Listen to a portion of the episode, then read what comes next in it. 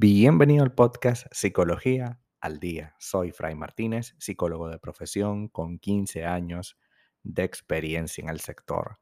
Como pudiste ver en el título de este episodio, hoy vamos a hablar un poco acerca de ¿estás siendo o no demasiado exigente con tu pareja?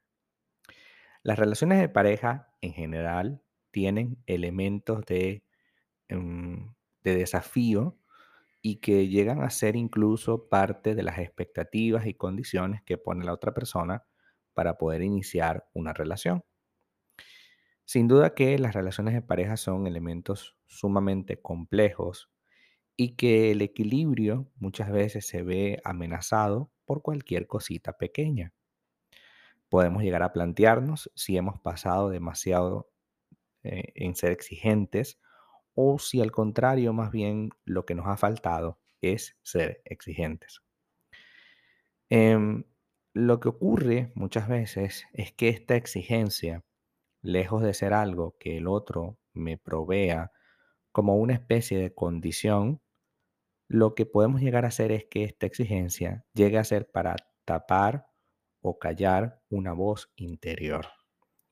Cuando por el contrario, yo lo que quiero es callar una voz interior, es decir, siento un vacío y considero que el vacío se va a llenar en función de lo que le exijo a mi pareja, pues en ese punto, por supuesto que hay un problema.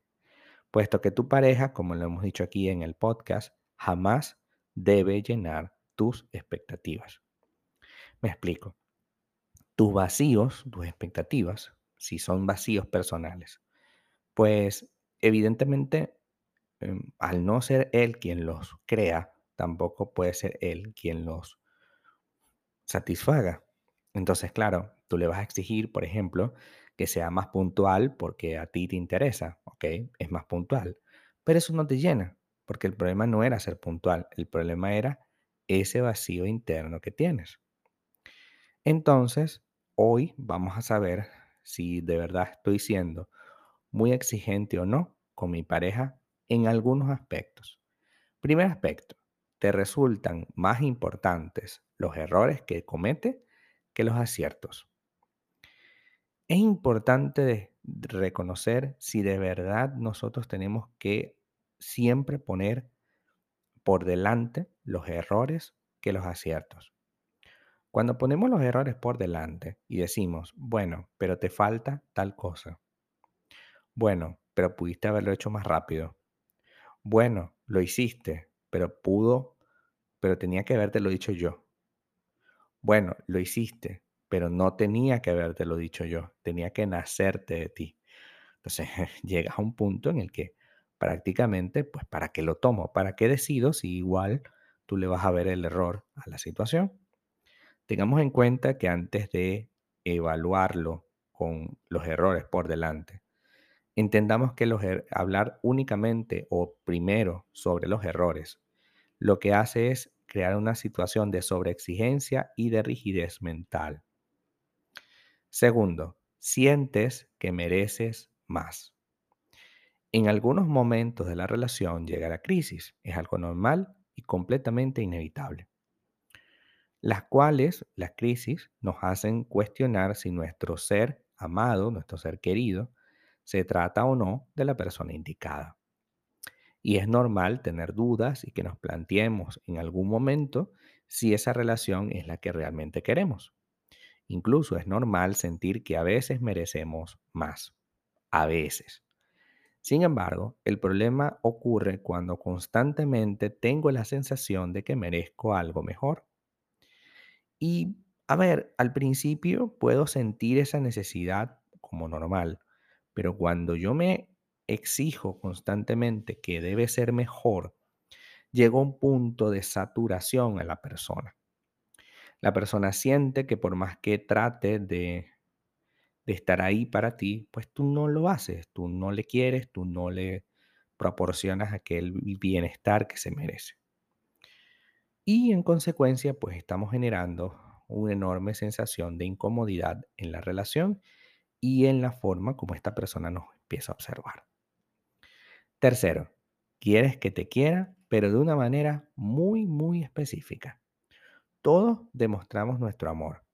Algunos lo hacen con palabras, otros con proveernos cosas, otros con regalos, etcétera, ¿no? ¿A ti te gustaría que tu pareja le naciera de sí mismo, sin que tú le digas, un cierto comportamiento? Pero ahí está el error. Cuando yo quiero que nazca de su propia voluntad algo que no es de su propia voluntad, estoy cometiendo el error de proyectar mi manera de hacer las cosas en el otro. Cuando yo proyecto, lo que estoy haciendo esencialmente es creando una distorsión del pensamiento.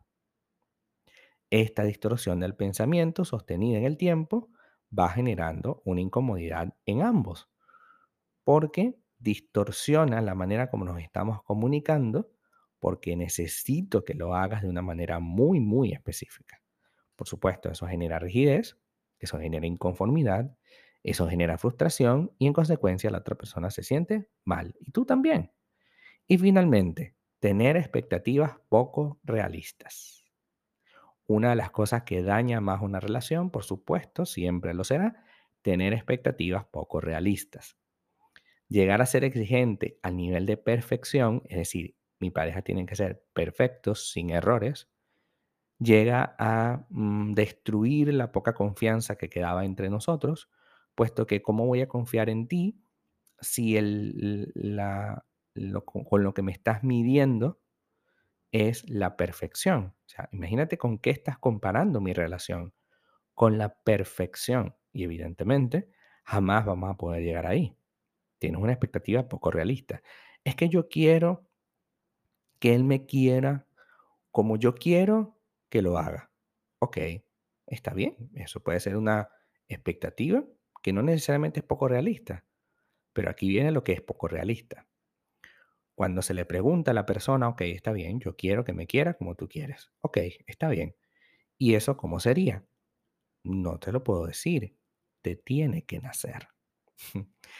Ese te tiene que nacer está supeditado a una propia voluntad. Y a menos que uno sea, no sé, místico y lea la mente del otro para saber exactamente lo que quiere, generalmente nos vamos a equivocar. Por eso, ante las altas expectativas, siempre es importante decirle a las personas que debemos traducir nuestras expectativas en acciones muy concretas.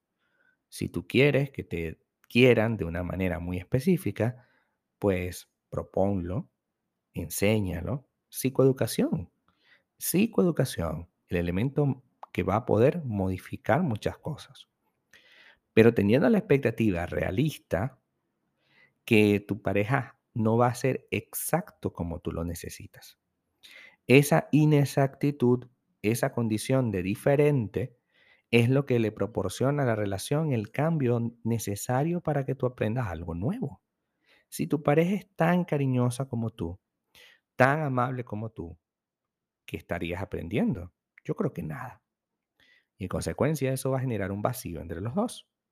Así que hoy vamos a trabajar en entender que las personas no tienen que servirnos, sino que también nosotros podemos aprender de lo que vemos en el otro. Hasta acá nuestro episodio del día de hoy. Muchísimas gracias por quedarte aquí hasta el final. Si deseas saber más sobre mi contenido, www.fraymartinez.com. Para consultas online, www.fraymartinez.com y también sígueme en mi Instagram, arroba fraymartinez20. Muchísimas gracias y hasta el próximo episodio.